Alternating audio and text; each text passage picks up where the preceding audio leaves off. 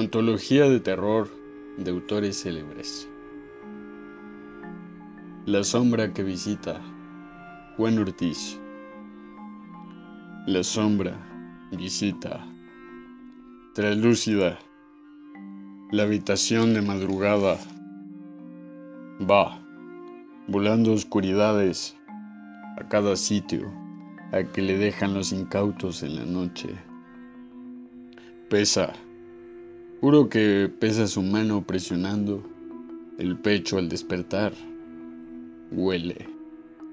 Juro que huele a azufre su presencia. La sombra a veces se sienta ahí. Detrás del que lee estos versos.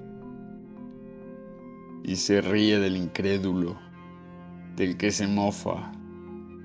Y va y lo buscas a tientas en su recámara. Y de repente unos ojos se abren por el peso de unas manos. Y la respiración de agita por el azufre en el aire. No debí escribir esto. La sombra ríe, sonríe detrás de ti y lo sabes.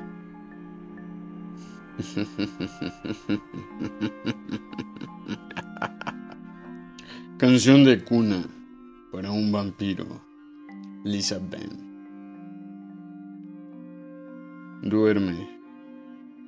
Duerme profundamente en tu tumba silenciosa. Sueña con el festín carmesí canelas hasta que el hambre te despierte y debas abandonar tu lugar de descanso. Sueña, sueña con tu furtivo vuelo a las tierras sombrías de la noche. Tus colmillos se encuentran con la suave carne blanca y regresas rejuvenecido.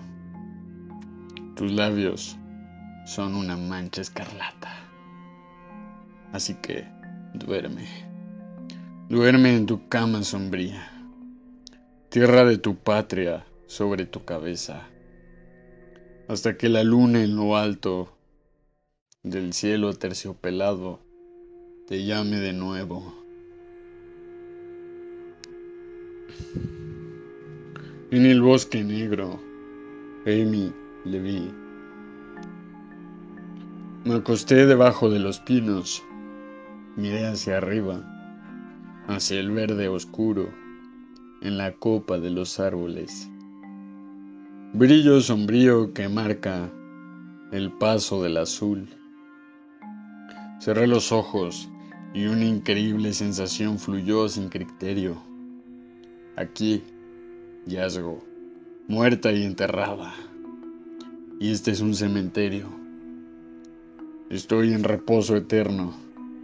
Han terminado todos los conflictos Caí recta y sentí los lamentos por mi pequeña vida pasada. Derecho injusto y labor perdida. Sabio conocimiento despreciado. La pereza y el pecado y el fracaso. Me sentí apenada por esto. Triste me he puesto a menudo.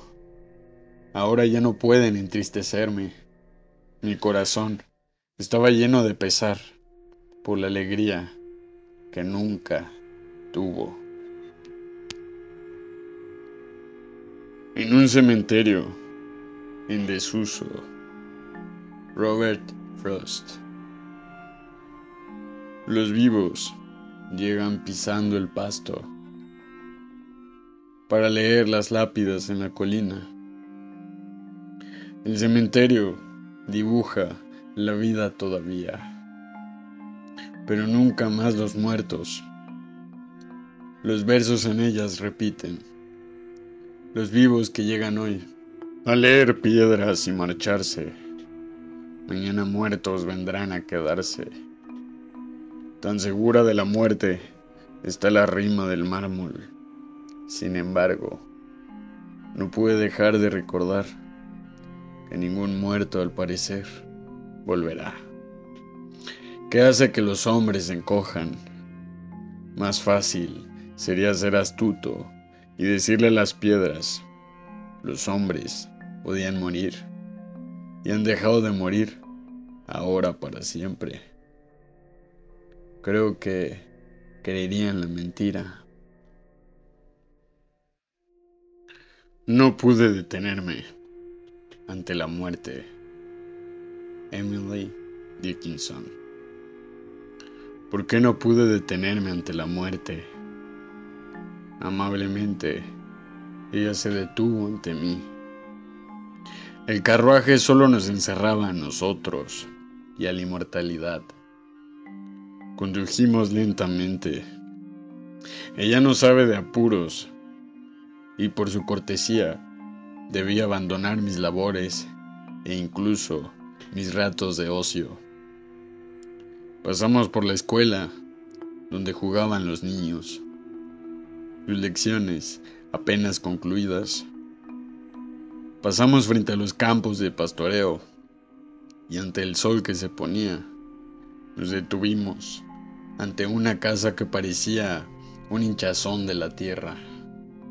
Su techo, solo visible, su cornisa, apenas un montículo.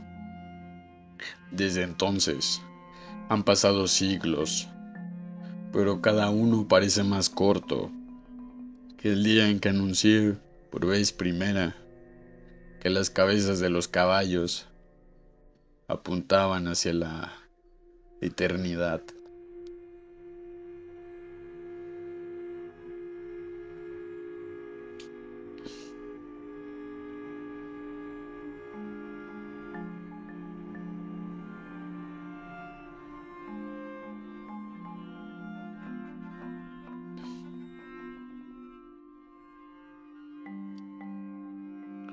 Incluso en la tumba.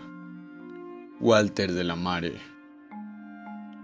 Deposité mi inventario en la mano de la muerte, en su arboleada oscura y frondosa, mientras, dulce y desolado, sin distraerse, oía el amor cantar en esta tierra silenciosa.